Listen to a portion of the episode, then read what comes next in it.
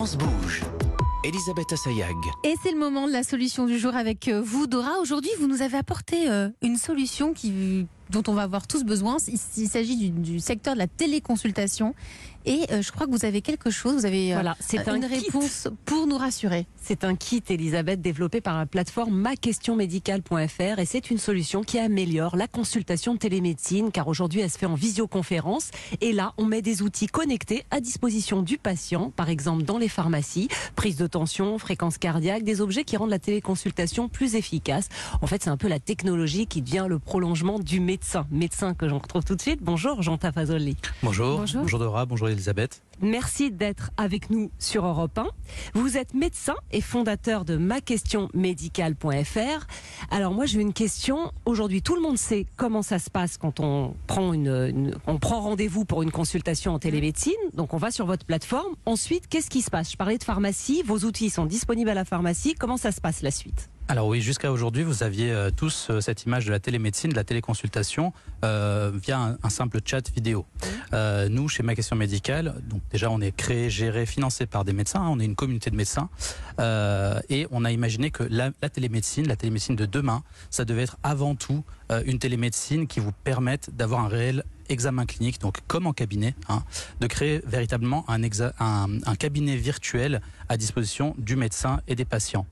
Euh, pour cela, effectivement, nous avons développé euh, un, kit euh, qui comprend un ordinateur et plusieurs appareils Bluetooth qui envoient directement les données de l'examen clinique depuis le patient qui est par exemple en pharmacie, vous l'avez cité, Mhm. euh, vers l'ordinateur et de l'autre côté euh, vers le médecin.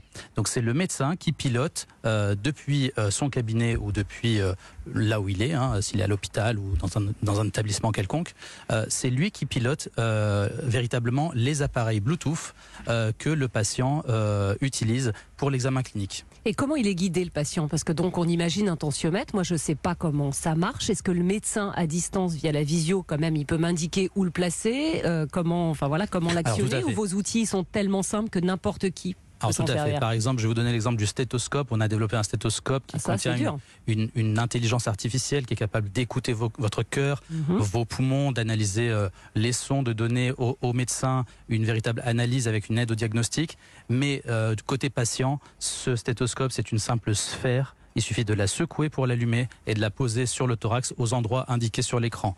Donc, euh, vraiment un, un moyen simple et efficace euh, qui permet à tout patient en toute autonomie euh, de participer à l'examen clinique. Comment les, les médecins euh, accueillent votre, votre solution? Parce que le stéthoscope, c'est tellement l'emblème de, de ces longues années d'études de médecine. Là, j'ai l'impression qu'on Alors- ça devient un objet banal, alors que c'est quand même le, Alors le plus important quand on. Justement, euh, toutes les solutions qu'on a, qu'on a pu observer jusqu'à maintenant, euh, on demandait souvent aux pharmaciens de jouer au docteur, c'est-à-dire de prendre un stéthoscope, d'écouter le cœur du patient et de retranscrire. Ils ont un stéthoscope, les pharmaciens. Je savais qu'ils avaient un tensiomètre, Chez, chez mais certains, chez certains Moi, j'en ai concurrents, vu, voilà, cas. on, on a vu dans certains kits, euh, on, on a vu donc euh, des, des- des pharmaciens sur des reportages euh, écouter un cœur ou des poumons et retranscrire au médecin euh, ce qui se passait dans la pharmacie.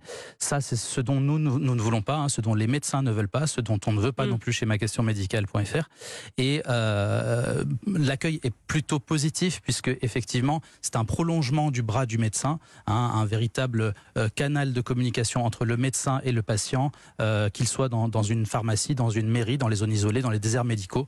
Euh, c'est vraiment la solution pour avoir accès correctement, médicalement aux patients. c'est important de préciser euh, dans les déserts médicaux parce que tout de suite, ça change votre, votre solution. C'est-à-dire que là, on, on- on comprend mieux l'intérêt et la portée de, euh, de, de votre solution de ma question, myquestionmédicale.fr.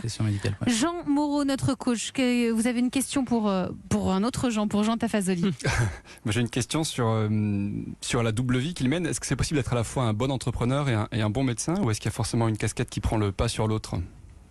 Alors, j'ai envie de dire que effectivement, euh, il y, a- effectivement deux casquettes et que c'est, on va dire le début de l'aventure. hein, même si ça fait deux ans qu'on a qu'on a créé cette entreprise, Euh, j'ai dû à contre cœur réduire un peu mes, horaires en, cabinet euh, puisque j'exerce près de Lyon en cabinet. Bon, heureusement, je, pratique une profession où, étant libéral, on peut facilement adapter ses horaires à, à d'autres activités. Voilà.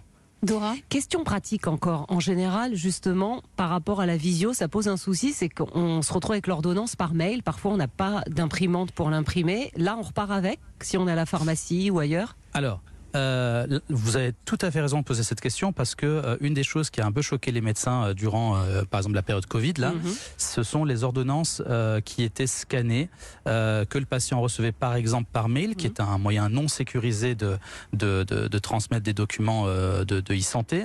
Et euh, chez ma question médicale, on a, on a réfléchi avec les pharmaciens à une solution Mhm. sécurisée. Sécurisée parce que vous recevez dans l'interface directement de ma question médicale une ordonnance sécurisée par un QR code, lequel QR code permet au pharmacien de savoir si cette ordonnance a déjà été délivrée ou pas.